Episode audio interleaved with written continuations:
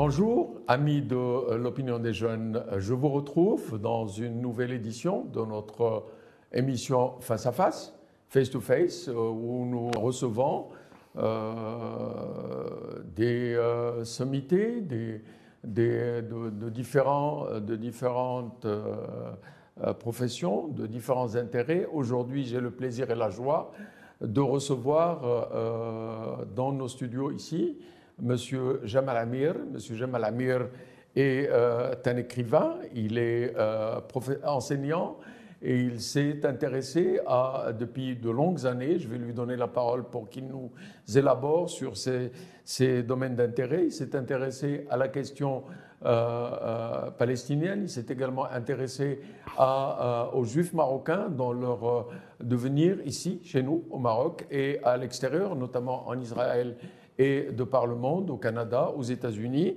Monsieur Jamal Amir est titulaire de plusieurs diplômes, a, fait- a écrit plusieurs publications, enseigné, consulté.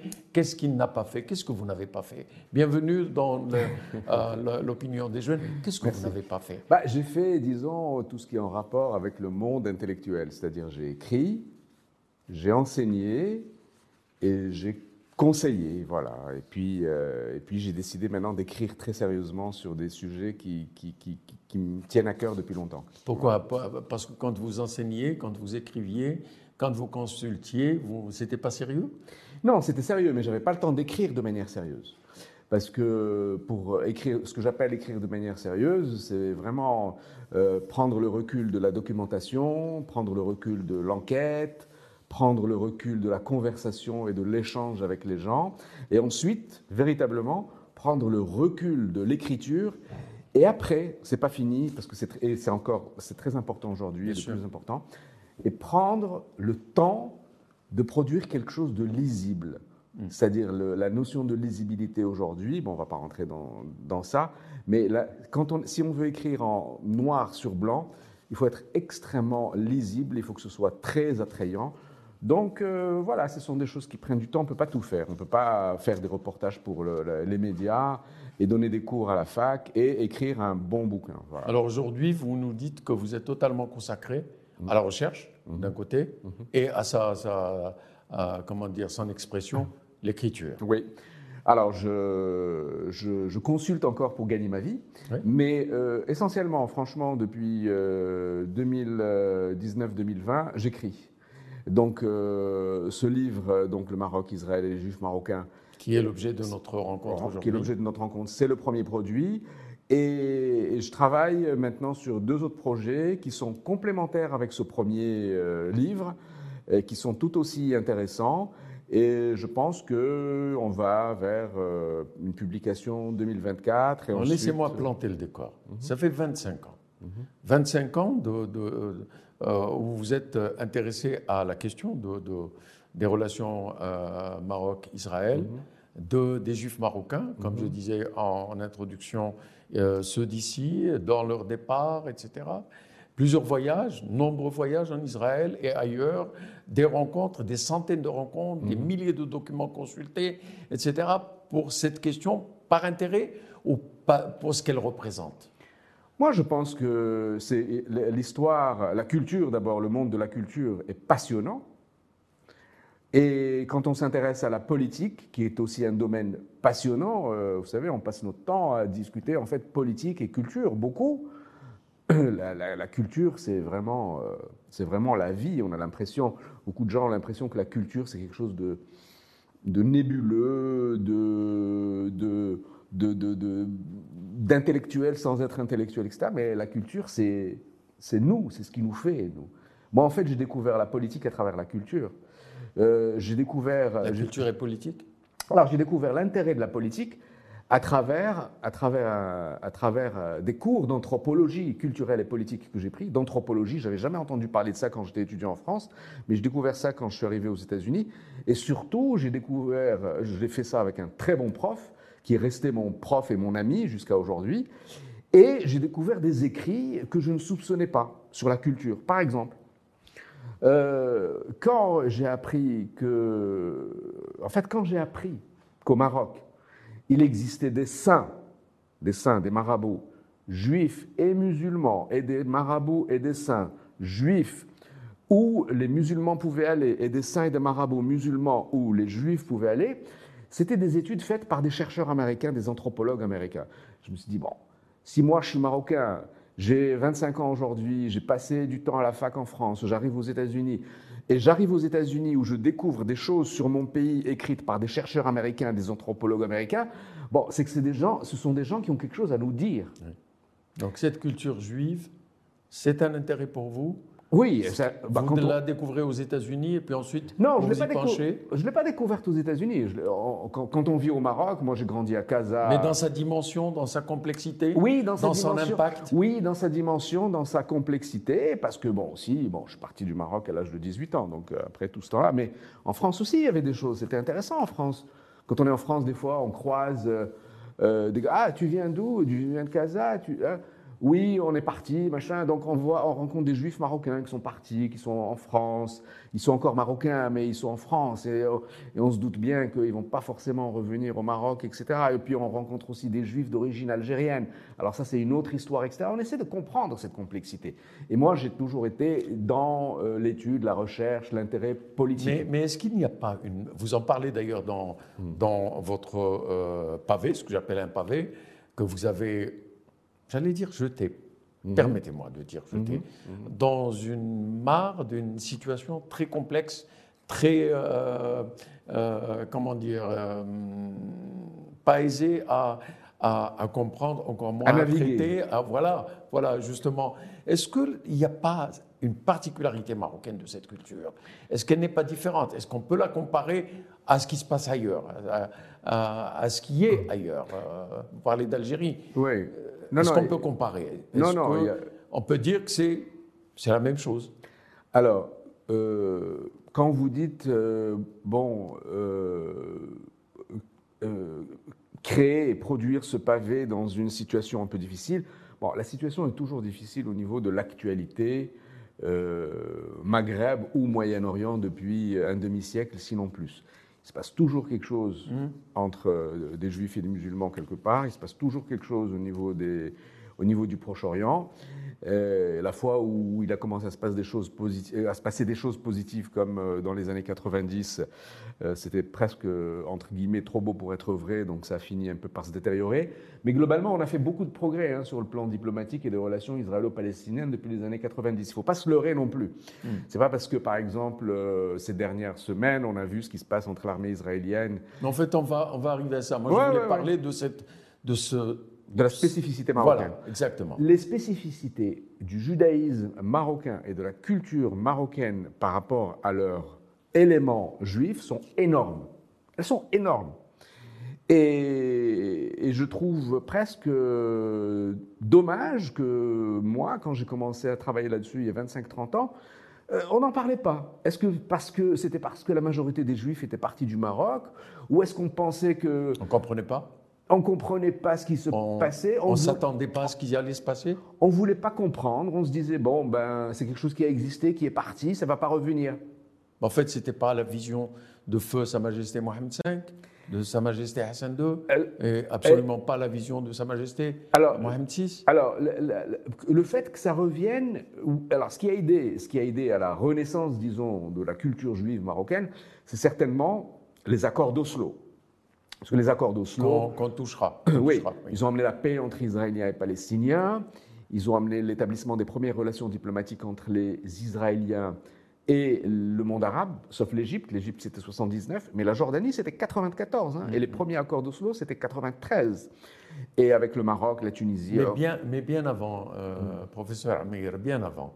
Voilà, voilà une population qui vivaient en paix à Sfro, à Dbdou, à Casablanca, à Rabat, à Fès, à Souera, un petit peu partout, qui vivaient en paix. Et puis ensuite, commençait un ruissellement mhm. vers, euh, au lendemain de 48, de, 47, pardon, un, ruissellement progressif qui est devenu par la suite ce que vous appelez un torrent. Oui.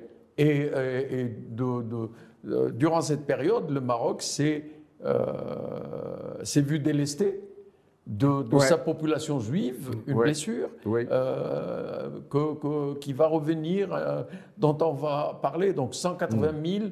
de quelque chose, de 180 000, certains disent 300 000, il en reste 3 500. Globalement, c'est, euh, ça ne s'est vu nulle part. Oui, oui. On est passé de 300 000 sur environ 6 millions d'habitants en 48 euh, à 3000, euh, 3500 aujourd'hui sur 38 euh, millions d'habitants. L'ensemble du territoire. Alors c'est cela justement. C'est cette spécificité-là que je voudrais que vous, que vous essayiez de, de, clarifier pour nous. vous savez, il y, a, il, y a, il y, a, un philosophe français, je ne me souviens plus si c'était... Si je crois que oui, je crois que c'est Sartre qui avait, qui avait dit ça. Enfin, j'ai retrouvé ça en, en lisant récemment un, un dossier sur, euh, les 50 ans d'anniversaire du, quotidien français Libération, euh, pour vraiment comprendre ce genre de situation complexe, de situations qui ont été longtemps tabous aussi, pour en parler, euh, de situations dont on ne savait pas comment parler, on va dire. Il faut que nous ayons le courage. Et nous, c'est bon, c'est quand même notre, euh, notre tâche, notre responsabilité. Si nous, on ne le fait pas en tant que journaliste, en tant que prof, en tant qu'écrivain. En tant que citoyen Oui, en tant que, en tant que citoyen. Alors aussi... En, Parce que nous avons perdu des amis, nous avons perdu énormément de choses. Aussi, euh, alors je dirais aussi en tant que citoyen, mais on ne va pas non plus exiger de chaque citoyen d'être philosophe, on va dire. ou d'être ou, d'être euh, penseur ou prof. Voilà, c'est ça que je veux dire. mais oui, bien sûr, c'est penser contre soi-même, c'est-à-dire comment, et, véritablement, il y a quelque chose à comprendre. Et d'ailleurs, j'en parle à la fin du livre. Oui. J'en parle à la fin du livre, pourquoi? Parce que euh, parce qu'on n'est pas encore arrivé à, tout comprendre, en fait. À, comprendre, par, pourquoi? Parce qu'il faut écouter euh, tous les Marocains, les musulmans, les juifs, ceux qui sont en Israël, ceux qui sont au Canada. Pourquoi on quitte le Maroc? Par exemple, pourquoi un juif marocain quitte le Maroc? Pas pour aller en Israël, mais pour aller au Canada ou en France. Au même titre que n'importe quel autre Marocain qui veut Exactement. Voilà, par exemple. Et ça, on ne le voyait pas il y a quelques années. Maintenant, on commence à le voir. Maintenant, on se dit, bah, dans les années 60, les Marocains, musulmans, juifs, ils étaient, il y en avait beaucoup qui étaient aussi fauchés les uns que les autres. Donc certains ben, partaient euh, grâce aux accords entre Rabat et Bruxelles, ils partaient euh, dans les mines euh, en France grâce aux accords avec l'OMI, hein, l'Organisation des migrations internationales françaises, je crois, ou, l'Organisation des migrations oui, français. Ils partaient dans les mines en France ou dans la sidérurgie en, Lorraine, ou ils partaient travailler à Bruxelles. Et d'autres partaient en Israël pour mieux vivre. Alors pourquoi ils sont partis? Alors que ici, relativement, les choses se passaient bien. Alors, les choses, relativement, se sont bien passées, et elles se sont toujours bien passées. Mais il y a toujours eu des incidents. C'est normal. Il faut le savoir. Hum. Ce qui est normal, ce qui est plus normal, c'est que ces incidents créent de la peur et créent une forme d'insécurité. C'est-à-dire que quand vous, avez, euh, quand vous avez la création de l'État d'Israël, par exemple en 1948, vous avez des incidents à Jrada et à Oujda. Alors on ne sait pas trop si c'est plus ou moins manipulés par les mouvements nationalistes ou par les Français, par les forces du, du, protectorat français. Il y a des incidents à Sidi Qassam, il y a des incidents à Mkinas, etc. Mais euh, parallèlement à Asfro, euh, comme je disais, à Protection. les, gens étaient ensemble, vivaient ensemble, Se, se, se, partageaient plein de choses. Rien n'est exclusif. Voilà. En 67, en 67 Asfro, donc là, on est en 67, donc euh, beaucoup de temps est passé. Et en 67 à Sfaro, les musulmans, la majorité des musulmans, protègent mhm. la communauté juive contre toute velléité de quelques petits groupes qui voudraient, euh, euh, parce qu'il se passe ce qui se passe en 67 au, Proche-Orient, agresser des juifs par vengeance ou quoi que ce soit. Et j'en parle dans mon livre, mmh. et il y a, y a, y a d'autres, livres qui en parlent. Les, les, familles musulmanes, amies des familles juives, faisaient dormir leurs enfants à l'intérieur des maisons juives et à l'extérieur des maisons juives dans, durant, durant ces, ces, mauvaises semaines de juin 67. Mais il faut savoir aussi qu'en juin 67, mmh. par exemple, qui était une période extrêmement délicate, tendue. très, tendue. Non, non, mais très, très tendue. oui. Très tendue. En juin 67, le Medina Beda, par exemple, il y a eu des moments où les gens étaient regroupés donc le ils étaient regroupés et c'était des slogans anti-juifs, des slogans anti-impérialistes, des, des, couteaux au bout de la main, etc. Amplifiés. Et les gars voulaient sortir de la Médina pour aller vers le et pour aller vers Place Verdun, pour agresser des juifs. Mais, j'en parle dans mon livre, mais en 67, euh, j'ai eu d'assez bonnes informations là-dessus, mais en 67, les 67 et juin Vraiment, est vraiment encore tendu, hein Oui, très tendu encore. mais, les, mais les consignes au niveau de la sécurité au Maroc ont été très très très claires et très fermes. On ne touche sous aucun prétexte un Marocain juif, un juif marocain, un juif marocain, pour, sous aucun prétexte. On sait ce qui se passe au Proche-Orient, on connaît, on connaît la, on peut nous être en colère ici, on, bien sûr la cause palestinienne, est, mais pour qu'un Marocain musulman touche un Marocain juif sous prétexte que les Israéliens et les Égyptiens et les Syriens se, font la guerre au Proche-Orient, hors de question, et ça a été tenu. Alors cette relation entre juifs marocains, juifs et musulmans marocains, mhm. on peut la considérer comme une sorte de, une partie de cette clé, de voûte de, de, qui va se construire au fur et à mesure où la politique viendra intervenir, où le, les affaires viendront intervenir, etc., et qui va déboucher sur, sur cette alchimie qui s'est composée progressivement, qui est devenue ce que nous voyons, qui a donné les résultats que nous voyons aujourd'hui, que nous discuterons, que d'ailleurs vous traitez avec beaucoup de détails, euh, en y mettant beaucoup de personnes, etc., dans votre, dans votre pavé.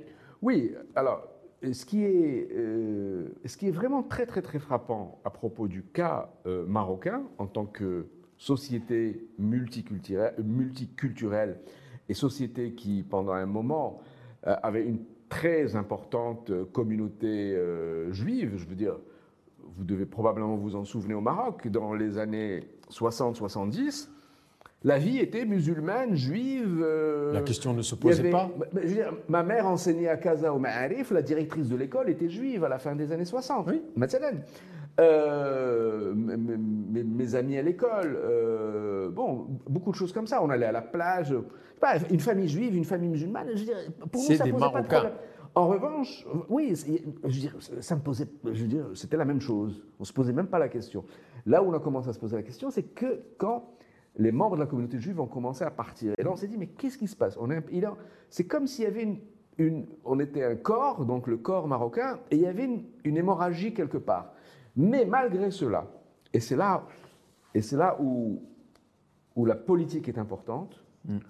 où euh, les rois du Maroc ont joué un rôle important, notamment, bon, là, on, est sur Mohamed V, après, après Hassan II, et où la culture finalement, euh, où ce pays a une culture qui est assez inclusive, par exemple.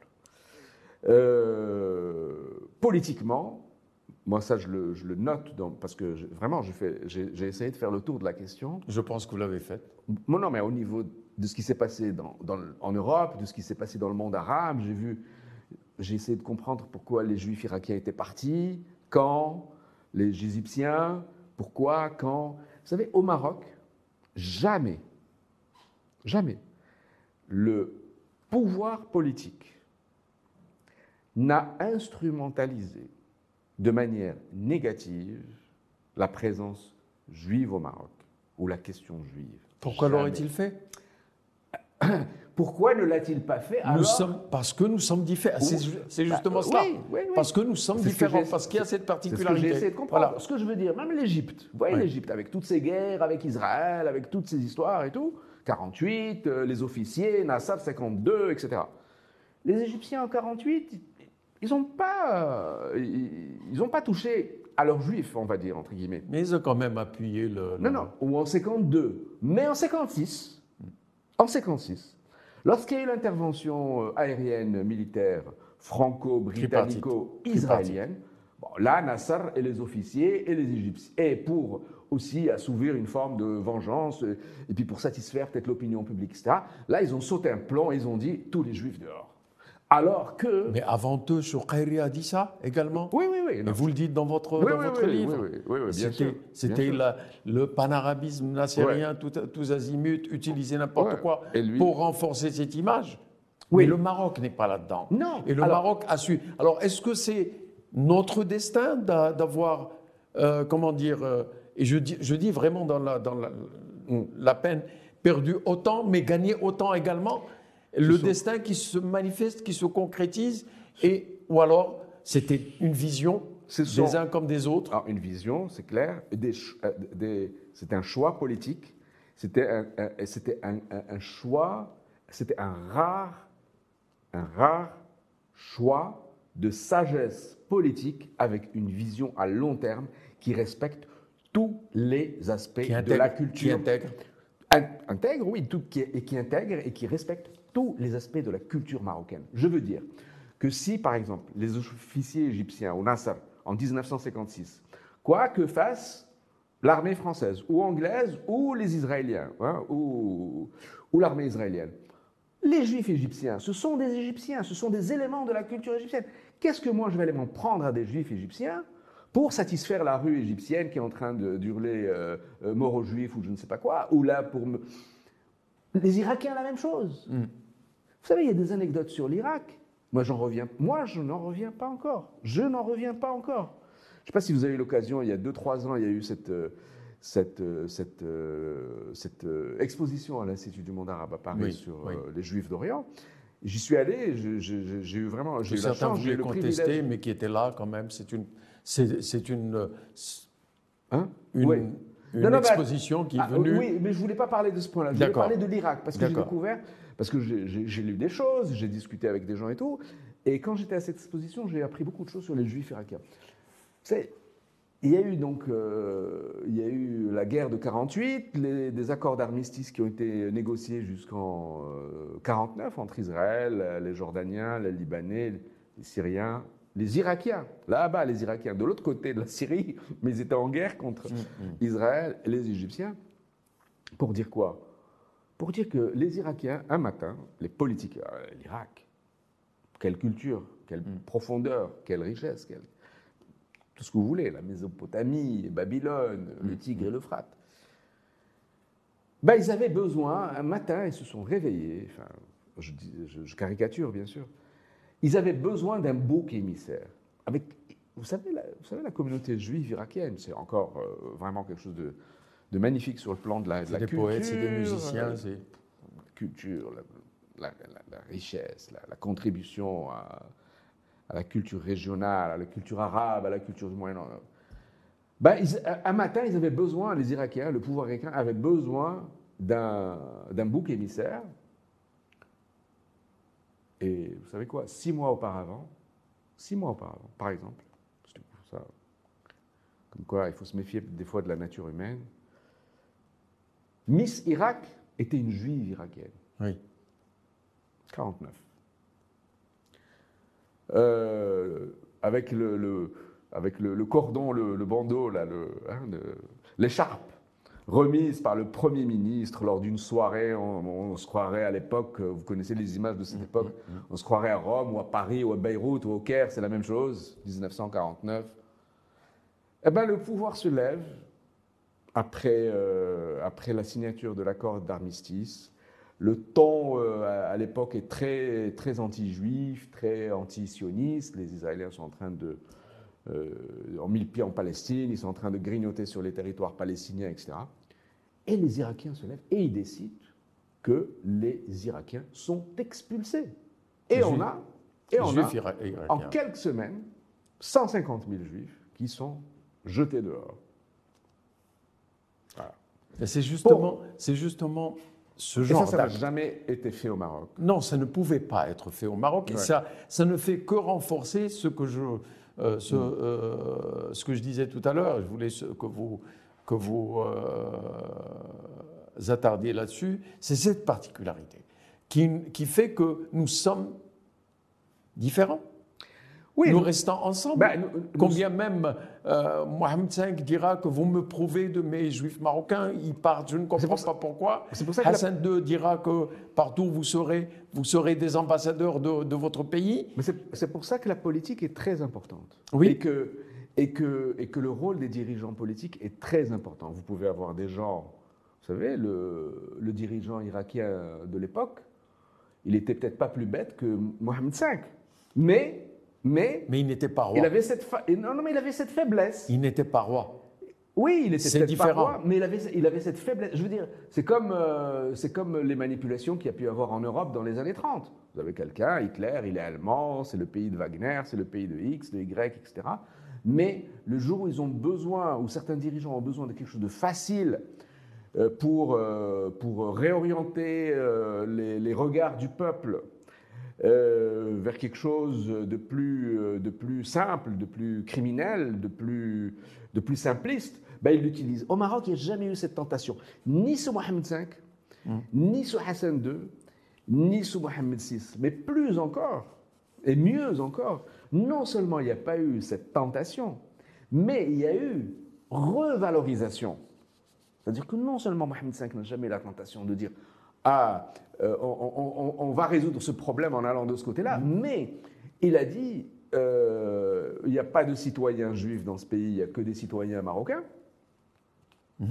Hassan II a dit à un moment euh, ils partent, ils ont leur raison, mais on perd un, on perd un, un citoyen, mais on, Mais on gagne, un ambassadeur. ambassadeur. Oui, absolument.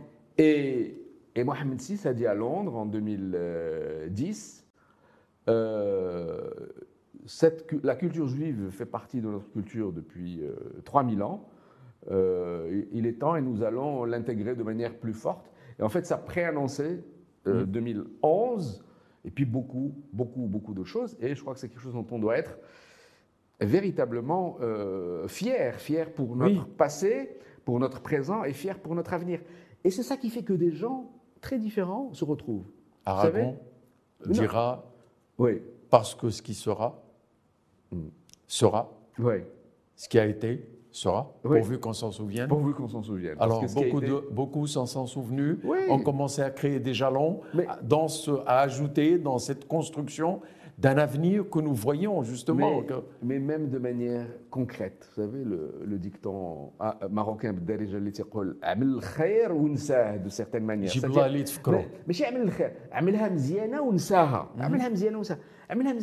Qu'est-ce que ça veut dire? Ça veut dire qu'un matin, un jour, il y a un groupe de juifs marocains à Paris identité et dialogue Exact. avec, euh, Avec le André conseiller Azoulay. royal André Azoulay et d'autres personnes Ouais, Ils 72. disent, ben, nous, ok, bon, nous on est né au Maroc, ok, on est à Paris, mais on est juif marocain, et on voit un que au sein du judaïsme, euh, le judaïsme marocain n'est pas très valorisé. On voit qu'en Israël, les juifs marocains qui ont, fait, qui ont immigré là-bas, ils ne sont pas très bien traités. Il ne faut pas oublier les Panthères Noires, Oui. Wadi Salib à Haïfa, euh, Mousrara à Jérusalem, etc. Et nous, on est juifs, on est marocains, et de par notre histoire et de par nos traditions, nous pouvons positivement contribuer au dialogue israélo-arabe au Proche-Orient, au dialogue israélo-palestinien et au dialogue entre juifs et musulmans. Et ça, ça a été le combat, euh, un combat qui a duré 50 ans. Il a obtenu ses premiers résultats dans les années euh, 90 et ça continue aujourd'hui, malgré les aléas de la politique C'est normal. malgré, euh, euh, parce qu'on entend beaucoup parler de, on entend beaucoup plus parler des choses quand elles vont pas. On se dit par exemple que euh, les nouveaux accords depuis 2-3 ans entre euh, le Maroc et Israël, les Émirats et Israël et tout, ce n'est pas quelque chose de global, mais, mais il faut commencer petit et devenir grand.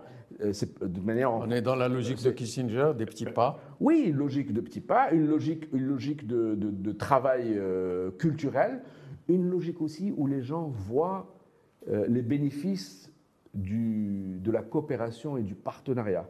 Parce qu'il ne faut pas oublier, nous vivons dans une région du monde, l'Afrique du Nord et le Moyen-Orient, qui est une région de conflit depuis un siècle, une région de guerre entre des pays et des ethnies, une région de coup d'État coup d'État, une région de guerre civile. Et alors, ça ne veut pas dire que c'est mieux ailleurs. Les Européens, ils y sont que seulement depuis 80 ans. Avant, c'était deux guerres mondiales et des guerres civiles. Les États européens existent depuis la fin du 19e. Mais ce, qui- ce que je veux dire, c'est qu'il faut relativiser ça un peu dans, dans un, dans- dans un contexte un peu global, historique, pour comprendre que là, on est en train de démarrer quelque chose de nouveau, qui a démarré en 93 et en 95. Et même les- avant. Ah. Et même avant. avec, on va dire avec les premiers accords Oui. d'Oslo, parce que les accords d'Oslo, on a tendance à l'oublier. Ben, on va y arriver. On va y arriver. Je voudrais qu'on. Mm. continue à construire pour arriver justement aux accords d'Oslo et les projeter dans la situation que nous avons aujourd'hui. Mm-hmm. Un premier jalon, un deuxième jalon, un troisième jalon, euh, un à Paris, et puis ensuite Beit Dakira arrive. Oui. Pour rappeler aux Juifs marocains que, en fait, ils, ils ont toujours vécu dans, euh, en paix, où la Torah et le Coran, dans cet édifice, Ouais. se regardent, Alors. sont, sont mis l'un en face de l'autre. Est-ce qu'on peut. euh, J'en ai, j'en ai la chair de La poule. chair de poule. ouais. Ouais. Honnêtement, j'en ai la chair de poule. Bah, Il y, a- il y a beaucoup de, il y a beaucoup de, il y a beaucoup de gens qui ont, qui ont la chair de poule en entrant à Beit d'Akira, et c'est vrai que c'est une, une, une idée, une réalisation qui est assez euh, unique dans son concept. Et qu'est-ce qu'elle dit? Euh, Qu'est-ce que dit Beit d'Akira? Beit d'Akira dit au Maroc, les, euh, les cultures et, et les foi euh, musulmanes et juives vivent et ont vécu côte à côte. Parce que le, il y a tellement de spécificités au judaïsme marocain et, au- et- et à la culture marocaine de manière globale, dans son rapport avec les minorités, que ça n'existe nulle part ailleurs. Ça n'existe nulle part ailleurs. Je veux dire, euh, dans, dans les années euh, 50, 60, il y avait ce qu'on appelle la goutte de lait. Euh, les mamans qui n'avaient pas de, de- de lait pour leur bébé euh, euh, pouvaient aller avec leur bébé à la, à la goutte de lait et, et la maman qui donnait le, le sein elle pouvait être musulmane ou juive. Euh, ce- dans ce pays, à part ce que je vous ai dit sur les saints, et, et je ne vous ai pas complété tout à l'heure, parce que ce qui est magnifique sur les saints, moi quand j'ai appris ça, j'étais, il y a beaucoup de recherches qui ont été faites, hein, des recherches par, par des... Il y a des livres écrits par des, des Américains, des Français, etc. Il y a, vous savez, il y a des, des saints juifs, juifs, d'abord juifs, mais où les musulmans peuvent aller, des marabouts. Et il y a des saints communs. Oui. Il y a des saints communs, Oui, 50-50. oui. oui, oui. Et il y a des saints musulmans où les musulmans autorisent les juifs à venir. Alors pourquoi il y a des saints juifs ou des marabouts juifs où les musulmans peuvent aller, pourquoi il y a des saints ou des marabouts musulmans, où les juifs peuvent aller? Parce que, comme vous le savez, dans la tradition, chaque marabout, chaque saint a une compétence particulière. la fertilité, euh, la, la, la, maladie de l'eczéma, ouais, ouais, ouais. Euh, le bonheur, etc. Et donc, c'est ça qui est magnifique. Et, et ça, c'est complètement euh, partagé. Les prénoms, c'est très rare aussi, au Maroc, les prénoms. Vous avez des, vous avez des, des femmes juives qui s'appellent Aziza. Euh, vous aviez des, des juifs, ça je l'ai appris moi quand je suis allé euh, en, en- en Israël et que j'ai rencontré de vieilles familles juives marocaines, les juifs nommés Jamal, Mathalan, Youssef. Abdallah, Youssef. Ah, ah, même, ah, oui, Youssef. Mahmoud. Oui, mais il y a des, des juifs qui s'appelaient Abdallah avec le nom du dieu euh, musulman, par exemple. Euh, quoi d'autre? Les spécificités du, ju- du judaïsme marocain.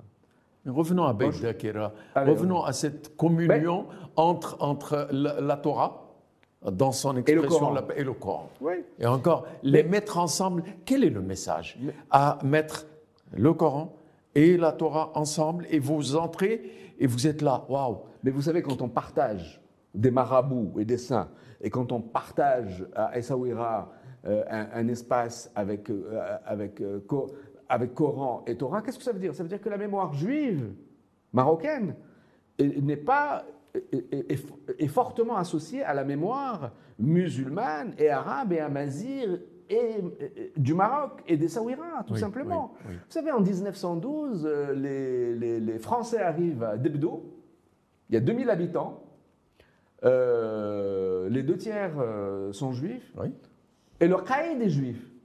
Et leur caïd est juif. C'est intéressant. quand même. Nous avons eu des juges à la Cour suprême, nous avons Mais eu beaucoup. des directeurs au, au poste et télécom, nous Bien avons sûr. eu.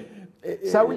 Mais- je mais- ne vois pas mais- pourquoi ceci étonne, puisque de toutes les manières, ils ont toujours été considérés, et ils le sont. Moi, à chaque, fois, ma- moi, à Oui. chaque fois que je découvre quelque chose de nouveau, je m'étonne. Parce que j'ai découvert beaucoup de choses depuis que je suis sur le sujet. Alors, il y a les choses un peu visibles. Il y a eu le ministre, Léon Benzaken. Bon, tout ça, c'est du. Tout ça, c'est. Mais il y a beaucoup, beaucoup plus de choses. Euh, Johanna, jusqu'à dans les années 80, a, été vice-président de la commission des affaires étrangères au Parlement. Oui, euh, quand il a le premier, le premier musée juif, parce que vous parliez de Beddakir, mais tout ça est lié. C'est vrai qu'il était l'un des fondateurs de l'UNFP. Et qu'il était euh, au cabinet d'Abdrahim Bouabid. Johanna. Johanna, oui oui, oui, bien sûr, très très proche de Bouabid et aussi de, de Barka à l'époque, etc.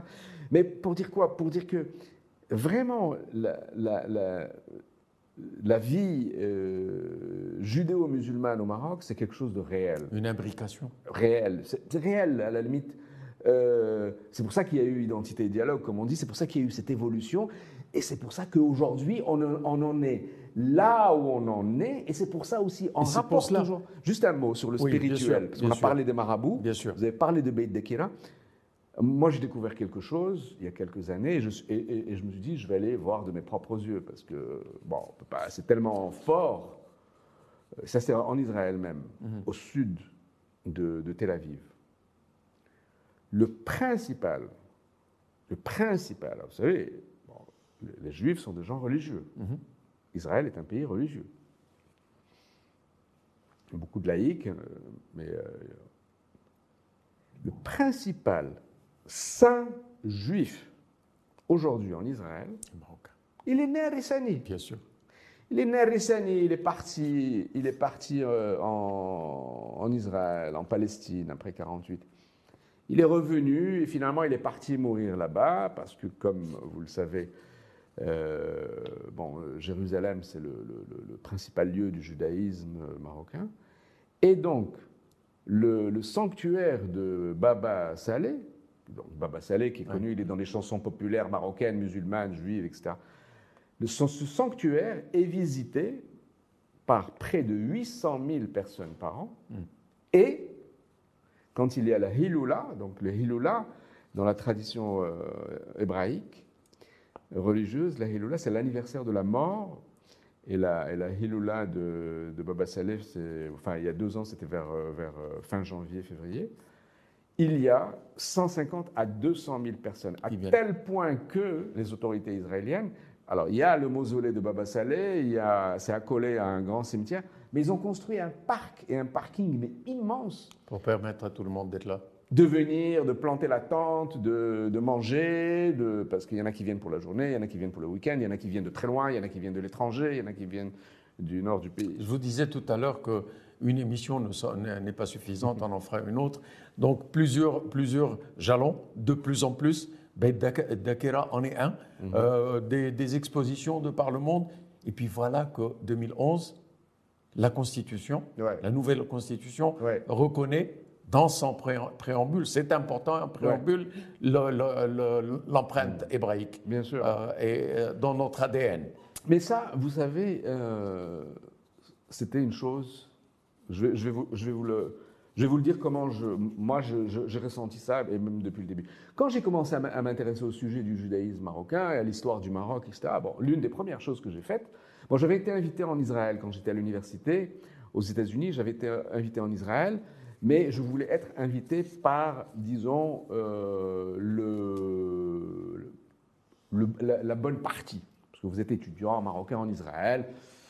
Je voulais pas de récupération, pour le dire euh, comme.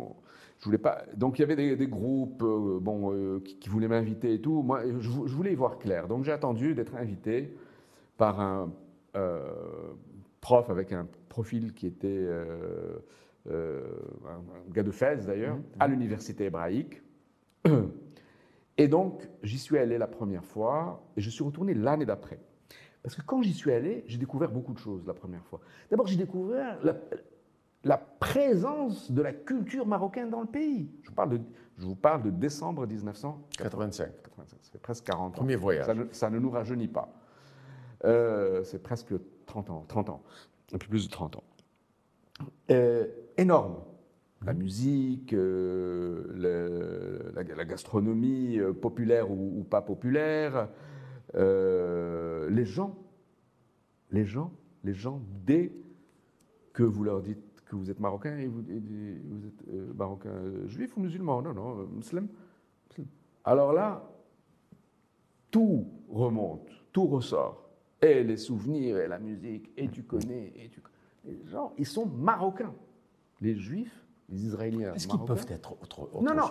Mais est-ce qu'ils peuvent être, je vais vous dire, ce qu'ils peuvent être. Que les juifs, quand ils ont émigré en Israël, on leur a demandé d'arrêter d'être juifs, je ne sais pas quoi, juifs marocains ou juifs chypriotes ou juifs euh, estoniens ou je ne sais pas quoi. Maintenant, vous êtes des Israéliens. Ben, les juifs marocains, ils ont dit euh, OK, on est israélien, mais on va rester juif marocain. Mais, parce, que les conditions qu'on leur a euh, entre autres données n'étaient pas les conditions auxquelles ils s'attendaient, donc il fallait hmm. que cette communauté se retrouve entre elles et continue à être. Oui, mais bon, pas tous étaient rejetés. Il y en avait pas mal qui n'avaient pas très bien été accueillis. Mais on peut dire qu'il y avait cette, il y a cette force. La culture marocaine, bah, ça se perd pas. Elle est forte où, qu'elle soit, qu'elle soit à Bruxelles ou qu'elle soit à Montréal ou, euh, je ne sais où, elle est, elle est toujours euh, présente. Il y a des gens, moi je connais des gens qui ont rencontré des juifs marocains au fin fond de, Manaus. Bah, bah, ils, sont, euh, ils, sont, ils sont brésiliens, ils sont juifs marocains. J'ai des souvenirs comme ça. Et la culture marocaine est toujours là. Et, c'est vrai. parce que il y, a, une force, il y a une authenticité, il y a une richesse, et c'est des choses qu'on n'a pas envie de, perdre. Donc je découvre ça en Israël, et après je me dis, bon, il y a quelque chose là. Bon, moi, le sujet m'intéresse. Euh, je rencontre, euh, j'avais rencontré des juifs marocains à Paris avant d'aller en Israël pour leur demander un peu de, des contacts, de, mm-hmm. l'objet de mon voyage, etc. Je rencontre des Marocains en Israël comme si j'étais assis au euh, Vraiment. il se passe quelque chose sur le plan culturel, sur le plan euh, politique, il y, a, quelque chose là qu'il faut creuser.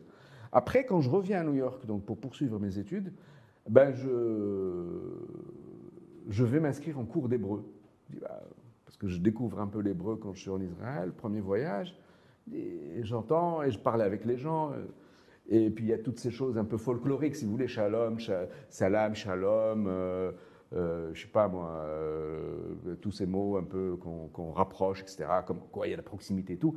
Mais je veux pas trop rester dans le folklore, je veux un peu approfondir les choses. Pour mieux comprendre. Ouais, pour mieux comprendre. Et, et, je me dis, il y, a, vraiment de la proximité. Et pourquoi cette proximité on, nous, on, on ne nous en a jamais vraiment parlé? Qui devait en parler? Je sais pas, l'école peut-être. Les jalons? L'école. Pourquoi même les, même les Israéliens, les Juifs, ils ne le savent pas, ça? Hmm. Alors, eux ne le savent pas, nous, on ne le sait pas, donc chacun est dans son coin, on ne se parle pas, on se donne du dos, et on rate une occasion de communiquer, de peut-être faire pousser des choses, de peut-être euh, créer de nouvelles belles choses pour, euh, pour nous et pour les futures générations. C'est toujours le cas aujourd'hui?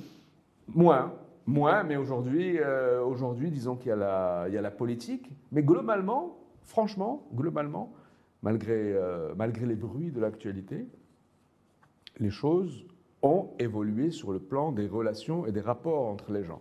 Vous savez, je terminerai sur, sur ça, mhm. sur ce point-là.